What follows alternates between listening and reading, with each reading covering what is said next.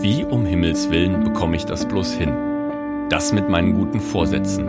Ob Fastenzeit oder neues Jahr, ich kenne die schlauen Sprüche. Und als Theologe weiß ich auch im Kopf genau, was zu tun ist. Doch dann komme ich wieder und wieder an den Punkt und merke, der Geist ist willig, aber das Fleisch ist schwach.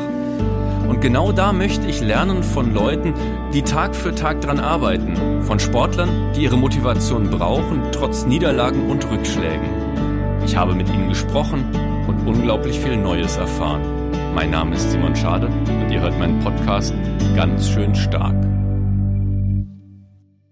Hallo und willkommen zurück aus dem Wochenende. Ich freue mich, dass du heute wieder mit dabei bist und spreche heute mit Christine Stiebi, die auf ihren vielen Reisen und durch ihre lange Zeit im Ausland mit Yoga in Kontakt gekommen ist und darin eine ganz neue Leidenschaft und eine neue Begeisterung entdeckt hat.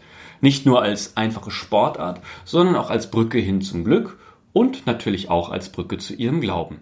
Und darüber komme ich mit ihr ins Gespräch und freue mich, welche neuen Eindrücke wir heute selbst mitnehmen können und wünsche euch viel Spaß bei diesem Gespräch.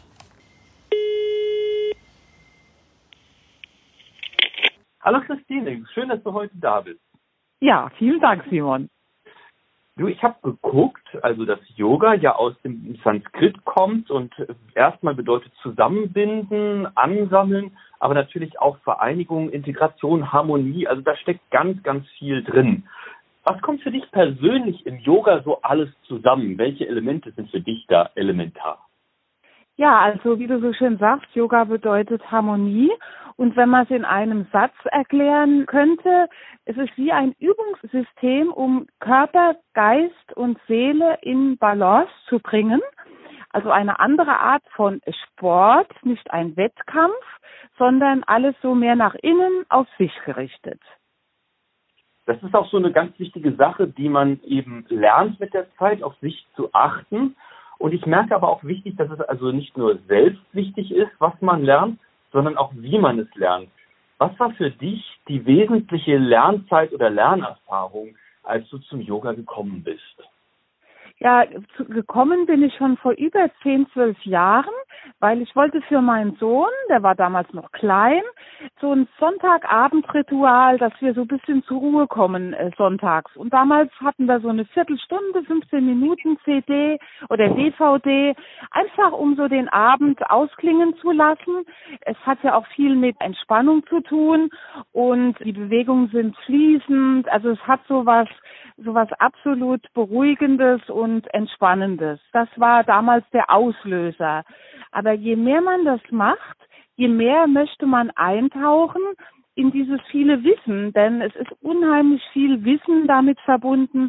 Im anderen Sport spricht man oft von Motivation. Beim Yoga äh, wird die Intuition gestärkt. Also man spürt, ah, ich könnte mich jetzt mal dehnen im Rücken oder vielleicht nach einem langen Tag die Beine nach oben. Das ist alles, äh, was eine Spürgenauigkeit weckt. Und je mehr man das macht, je mehr spürt man, wie gut Yoga tut. Dass es gut tut und einen glücklich macht, ist ja auch ein wichtiges Thema für dich. Und deswegen also auch gleich meine nächste Frage in eine ähnliche Richtung. Wie hilft Yoga beim Glücklichsein oder Glücklichwerden?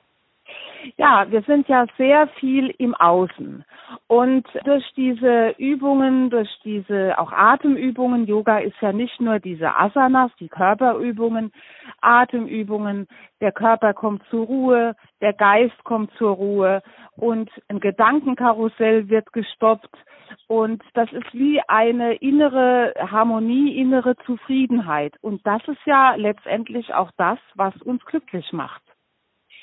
Und wenn man glücklich und erfüllt ist, dann ist das natürlich auch ein ganz wichtiger Türöffner im Herzen und da schlägt sich auch eine Brücke zu ganz tiefen Glaubenserfahrungen. Und du hast auch schon mal erzählt, dass da für dich auch dein Glaube eine ganz wichtige Komponente ist.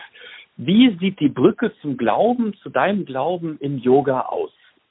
Also einmal, wenn man Yoga wirklich übersetzt, ist es, und wenn man sich tiefer damit übersetzt, ist letztendlich all dieses Yoga tun der Gang zu Gott. Denn ganz egal, ob wir, das hat auch einmal ein Swamiji so schön gesagt, wir sind in unserem christlichen Glauben beheimatet und es gibt Menschen, die sind im hinduistischen Glauben beheimatet. Das sollte man als Bild sehen einer Banane, Bananenschale. Im Kern ist das Göttliche. Und dieses Göttliche, je mehr man sich mit Yoga beschäftigt, je mehr spürt man, dass etwas viel Größeres da ist. Es erwacht automatisch.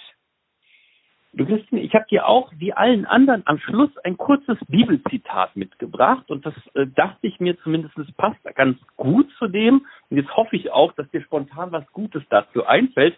Ich bitte dich einfach um einen spontanen Gedanken dazu und zwar habe ich rausgesucht aus dem Psalm 16, da heißt es, behüte mich Gott, denn bei dir habe ich mich geborgen.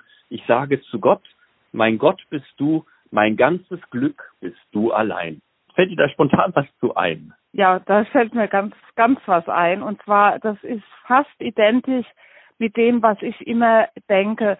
Wir können nicht tiefer fallen als in Gottes Hand. Absolut. Schön.